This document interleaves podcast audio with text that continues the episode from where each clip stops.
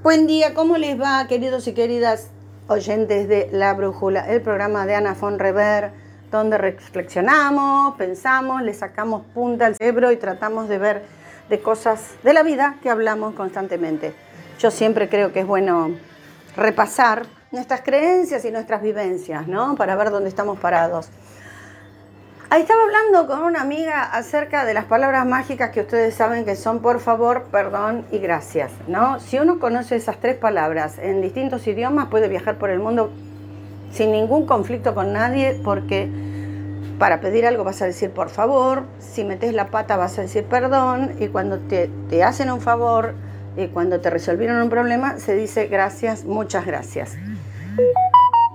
Hola y adiós todavía no serían palabras tan importantes como por favor, perdón y gracias. Abren puertas, te hacen quedar como una persona gentil y educada. Yo te digo la verdad, he viajado mucho a congresos internacionales, a exposiciones de dibujo internacional, viajé como azafata y es increíble la diferencia que se tiene a nivel eh, internacional. Aunque no hables el idioma local, siendo una persona gentil y educada. ¿De qué es ser una persona gentil y educada? Pensar en el otro, aunque sea un perfecto desconocido. Ves que alguien no encuentra dónde sentarse y le ofreces un asiento, le decís compartimos este lugar. Si ves a alguien que está apurado, le das tu número en la fila, decís yo no tengo tanto apuro, pase usted. Ves a alguien mayor en la fila del supermercado, que está esperando la fila y decir, señora, por favor, pase usted, viste que yo no tengo apuro porque es una ancianita y tiene prioridad. Siempre los débiles tienen prioridad. Esto lo aprendí haciendo un curso de motonáutica, donde te dicen, y si tiene que pasar un barco grande y un barco chico, eh, ¿a quién se le da prioridad? Y al barco chico, y al que no tiene motor, y al que va remando a pulmón. Obviamente, un barco carguero o arenero no va a frenar porque ve una lancha. Ahí la lancha tiene que parar para que pase un aparato que es imposible de frenar porque es muy pesado y ya lo, aunque frene lo lleva la inercia. Pero entre un barco mediano y un barco chico o una lancha motor y un kayak, la lancha tiene que darle paso al kayak. Siempre en la vida se prioriza al más débil, siempre porque si no vamos a priorizar el más débil, realmente estamos en un salvajismo absoluto, donde ¿qué, es? ¿Es una cosa de que gana, gana el más fuerte? Sí, supervivencia del más fuerte en algunos casos de la naturaleza, pero vos fíjate que eh, en general los padres protegen hasta las últimas instancias a los más débiles, que son sus cachorros y sus hijitos. Después se encarga la naturaleza de comerse a los viejos, a los enfermos y a los débiles, pero eh, se encarga otra especie. Dentro de tu propia especie siempre se prioriza y se cuida a los más débiles.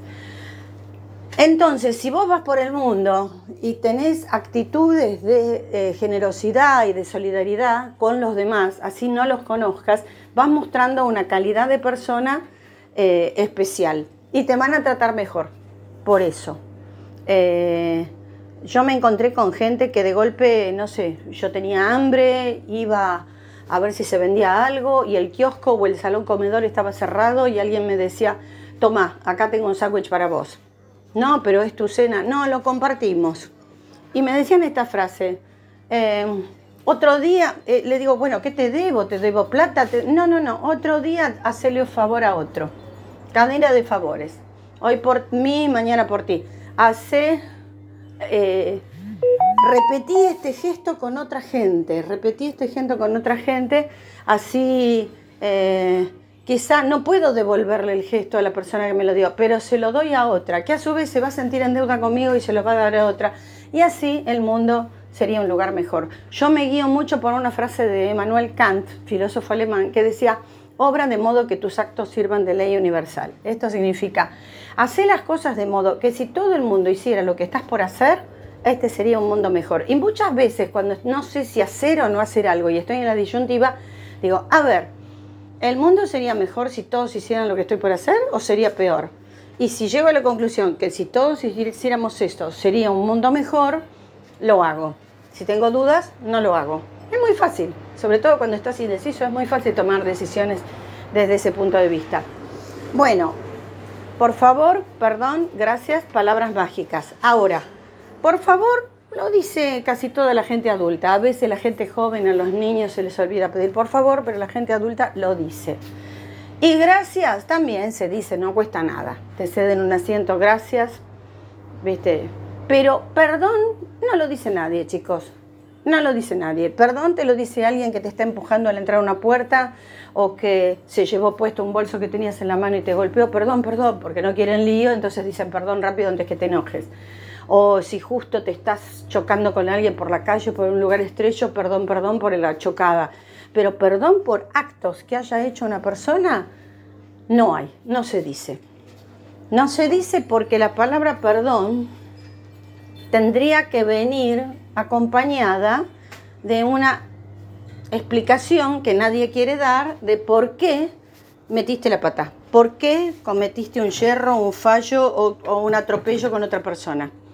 Porque que te digan perdón sin explicarte lo siento, o sea, el verdadero lo siento, que es siento haber hecho las cosas mal, indica una capacidad de autocrítica que no tiene casi nadie. La gente no tiene autocrítica. La gente mete la pata, pero siempre para salvar la cara y para salvar su orgullo personal va a eh, justificar su metida de pata diciendo, bueno, pero vos me habías dicho qué, pero antes yo entendí qué, pero pensé que, pero creí que, pero todo lo, esto, pero supuse, no, pero entonces yo no sabía que vos no querías, no entendí que vos no querías, no entendí que vos no aguantabas, supuse, supuse. Y viste que hay cuatro principios toltecas que el más lindo de todos, me encanta. Eh, los toltecas eran una, una comunidad mexicana que se regían en su religión por cuatro principios y uno de ellos era nunca suponer nunca suponer, porque cuando empezás a suponer por qué lo dijo, qué le pasa, qué dijo, y no le preguntas al implicado, vas a meter la pata mucho, porque a vos te parece todo lo que hacemos los seres humanos es proyectar, siempre estamos proyectando eh, en base a nuestros conocimientos o a nuestra psiquis que él o ella deben estar haciendo eso por algo, y ese algo es reflejo de nuestra cultura, de nuestra educación y de nuestros sentimientos, pero no necesariamente es lo que le pasa al otro. Eh, se, hacen muchas suposiciones delirantes. Eh, la gente siempre quiere tener razón. ¿Por qué? Porque darte cuenta de que te equivocaste es un shock para el cerebro. Es un golpe. Es como que las neuronas se tienen que reorganizar diciendo, a ver, ¿cómo es esto? No es como yo pensaba. Tengo que aprender algo desde cero. Tengo que empezarlo desde el principio. ¿Cómo se hace? ¿Cómo se Entonces sí, es un aprendizaje y aprender duele. De hecho, cualquier estudiante sabe que después de mucho tiempo de estar en los libros tratando de pasar un examen, te duele la cabeza. Y un profesor mío, en la facultad, cuando estudiaba eh, enfermería, Bernucci, decía, duele la cabeza porque tus neuronas se están agrandando y se están estirando y se abren paso en el cerebro y eso duele. ¿Cómo se resuelve el dolor de cabeza de los aprendizajes? Respiren hondo, salgan a caminar, mucho oxígeno, mucho oxígeno, eh, tomen café, tomen una aspirina, esperen que se les vaya el dolor de cabeza y sigan estudiando. Porque a medida que más estudias, más grande se te hace el cerebro y más fácil entendés todo. ¿Entendés? Ahora, si vos a una persona eh, le decís, no sé, esto no fue así, o yo te pedí que me pases a buscar y no viniste y te dice, no, pero yo pensé que querías ir sola. No, pero se pregunta, ¿qué te costaba preguntar? No, es que lo calculé por cómo sos vos. No, no calcules nada, no supongas nada, se pregunta. Y los que no preguntan, meten la pata. Lo que pasa, que la gente no pregunta porque quieren demostrarle a los demás que nacieron sabiendo como los mosquitos, que saben que a quién tienen que picar y cuándo y no somos mosquitos, no, no funcionamos por instinto. Entonces todo lo que tenemos que hacer, y sobre todo en relación a los demás, tiene que estar precedido por una pregunta. Discúlpame, ¿a vos te gustaría que yo te pase a buscar o volvés sola? Discúlpame, ¿a vos te parece que, qué sé yo, que tenés ganas de que te vaya a visitar o no? ¿Tenés ganas de... de... Hace poco miré el blog de una persona que estuvo un cáncer terminal entonces eh, decía, no, escribe un libro. acerca de cómo tratar a un paciente de cáncer terminal. Entonces decía que la gente no lo sabe tratar porque no tiene células espejos de ver cómo me gustaría a mí que me traten. Entonces no le puedes preguntar a alguien que está con quimioterapia y sintiéndose horrible, eh, ¿qué necesitas? ¿Qué te llevo? Contá conmigo, ¿qué quieres hacer? Yo te ayudo. Porque no tiene capacidad ni fuerza para pensar qué quiere, ya no sabe qué quiere. Está en un hilo de fuerzas y y ni, ganas de pensar. Entonces, ¿qué se hace? Se le propone algo a ver si quiere o no. Por ejemplo, eh, fulanita, voy a pasar cerca de tu casa. Eh, ¿Tenés ganas de que te lleve medio kilo de helado ya que paso cerca de tu casa? ¿De qué gusto querés? Y ahí el paciente terminal decide si quiere o si no quiere. Y eso me parece muy útil porque eh, cuando te preguntan qué quieres hacer, te ponen en un brete de tener que tomar una decisión cuando por ahí no tenés ganas de tomar una decisión. Nos cuesta bastante a los seres humanos tomar decisiones. Y lo mismo yo diría, no solo no hay que esperar cruzarse con un paciente de cáncer, con cualquier persona que conozcas, eh, plantearle las reglas del juego claras. Mira, tengo ganas de verte y, se me ocurre que te paso a buscar y vamos a un lugar cerca de tu casa a tomar una cerveza. ¿Te parece? Sí, no. Es muy fácil, sí o no. No, ¿qué hacemos? ¿Nos vemos? ¿Cuándo nos vemos? No, sí o no. Y lo mismo también eh, lo sugiero entre parejas, ¿no? Sobre todo parejas que recién se conocen, que te llama un señor y te dice, ¿qué hacemos? ¿Nos vemos? ¿Qué onda? ¿Cuándo nos vemos? ¿Y qué, qué quieres hacer? Y no te, no te no te ponen un plan. Entonces una tiene la responsabilidad de decir que sí y de poner el plan, que por, él, por ahí él no le gusta tampoco. Por ahí no termina de cerrarle. Entonces esto de tratar de hacer un plan entre dos es complicado. Así que lo mejor y lo más exitoso es decir, tengo este plan, ¿me acompañás? ¿Lo hacemos o no lo hacemos? Tengo este plan y armar el plan.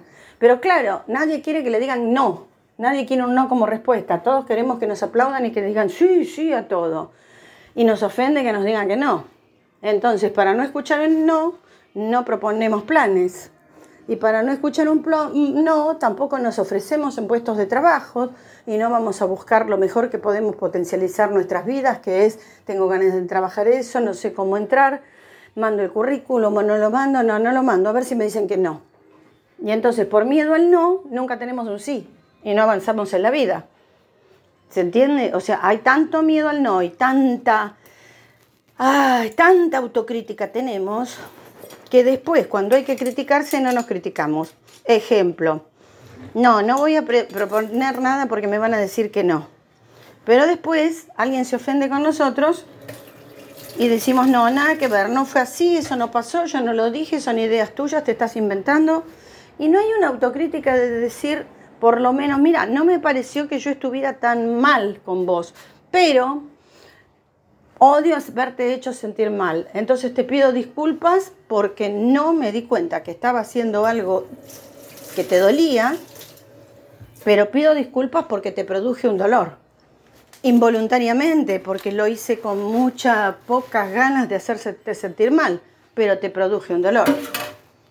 Y eso se puede hacer, pero nadie lo hace. Nadie lo hace porque sería reconocernos fallados. Y todo el mundo sabe que somos fallados. El ser humano de perfección nada, no somos santos, no somos héroes, no somos patriotas de nada. Y hasta los patriotas tenían sus, sus, múltiples defectos. ¿eh? ¿eh? pero estamos como con ganas de ser santos inmaculados, ángeles perfeccionados. Y es un disparate total. Entonces así se terminan rompiendo relaciones porque alguien no pudo pedir disculpas. Motivos para pedir disculpas, modos de pedir disculpas, hay millones, chicos, hay millones, modos que, que, a otro le caigan bien, que otro le cuadre, que otro te, te disculpe. Se puede decir, no sabía lo que hacía, yo estaba en un momento de mucha tensión, seguramente te estaba tratando mal a vos y a toda la gente que me rodeaba porque estaba por tal presión, por esto, por lo otro. Ojo, puede ser cierto, puede ser inventado, ¿eh? También puedes inventar que estabas en un mal momento, peleándote con tu marido, cuando no era así, pero no importa, el otro lo que quiere es escuchar una disculpa. Puede ser, metí la pata de no preguntarte qué querías vos, no te tuve en cuenta. Eh, Nunca pensé que una cosa así te dolería. Mala mía, a mí no me dolería, pero me estoy poniendo como baremo de lo que duele o no duele cuando hay tanta gente, tantos sentimientos como personas. Em, dame otra oportunidad. Me gustaría que vuelvas a creer en mí, pero la gente no dice estas cosas. Es muy raro que diga estas cosas. Estas cosas por ahí las dice, perdón, un psicópata de los que te hacen perradas una tras de la otra y que son muy pillos y saben que si no te piden disculpas de modo sentido, eh, no tienen ninguna chance con vos. Entonces empiezan con, eh, son lo más importante de mi vida, yo sin vos no puedo vivir, exageraciones, exageraciones que no te dice nadie. si, no me, si no me perdonas yo me mato. bueno, no estamos hablando de psicópatas acá, eso será otro capítulo. Estamos hablando de gente normal que no sabe pedir disculpas, porque se le juega la autoestima en decir, me tira pata, soy humano, cometo errores. Y qué pena, ¿no? Qué pena, porque generalmente cuando estás esperando una disculpa de alguien, lo que recibís son más ataques. De la misma persona que nunca pidió perdón, te ataca más. Te dice esto no es así, te estás inventando cosas, eso nunca pasó, eso es, eh, sos una exagerada, yo nunca dije eso, estás mintiendo, así no fue, te confundís los, las cosas, ese, eso que me achacás a mí lo hizo otro, yo no fui, yo no fui, yo no fui. Entonces, cuando sos honesta y decís, si vos me pidieras disculpas, y con un pedido de disculpas yo te daría una otra, otra oportunidad, porque me doy cuenta que aprendiste de tu error. Me doy cuenta de que te das cuenta dónde hiciste las, cosas mal hechas. Entonces te doy la chance de crecer como ser humano y de, em, de, demostrarme de que sí, descubrí dónde está el error y voy a estar alerto de no cometerlo otra vez. Eh, para eso uno, uno pide disculpas para que el otro sepa que te diste cuenta de dónde está la, metida de pata, estoy muy avergonzado, no tendría que haberlo hecho, no lo voy a volver a hacer. ¿Se entiende? Ahora, si esa persona que, te insultó o que te hizo un desplante o que te mintió, porque la mentira es lo peor de todo, porque como decíamos en el programa anterior, eh, de muchas cosas se pueden volver, pero de la falta de confianza ya no. Cuando le perdiste confianza a alguien, ya no, no, no, no hay lugar para la relación. Eh, entonces la persona que mintió tiene que explicar por qué mintió.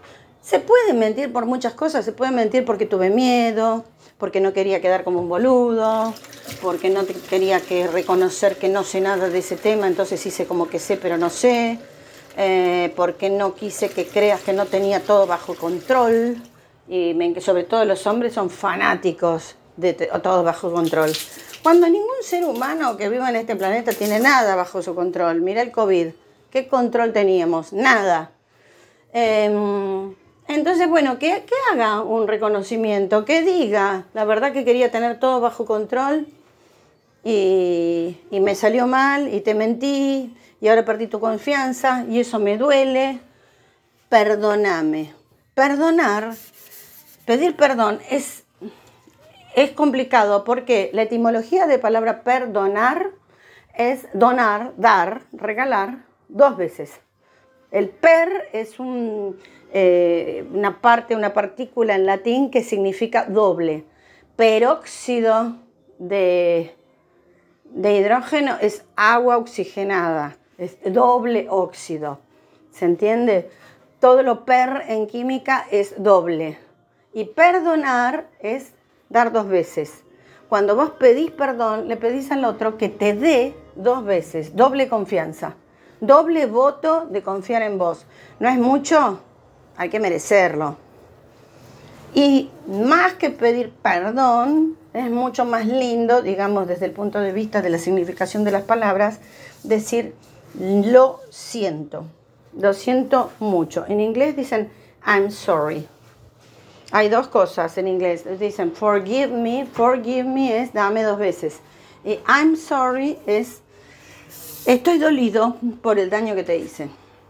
Digo yo, hacemos la práctica esta de tratar de, de empezar a, a, pedir perdón, que pareciera que se nos caen los anillos y que es la última humillación humana pedir perdón, y sin, sin embargo es lo más útil que podemos hacer. Pero no que no quede como, eh, che, ya te pedí perdón, ahora no me vuelvas a decir, no, no, no, tu pedir perdón tiene que llevar un eh, examen de conciencia, una autocrítica, un autoanálisis y una promesa de que esta actitud que te dolió nunca más en la vida la voy a hacer, por lo menos no con vos, porque sé que te duele. Y eso es amor.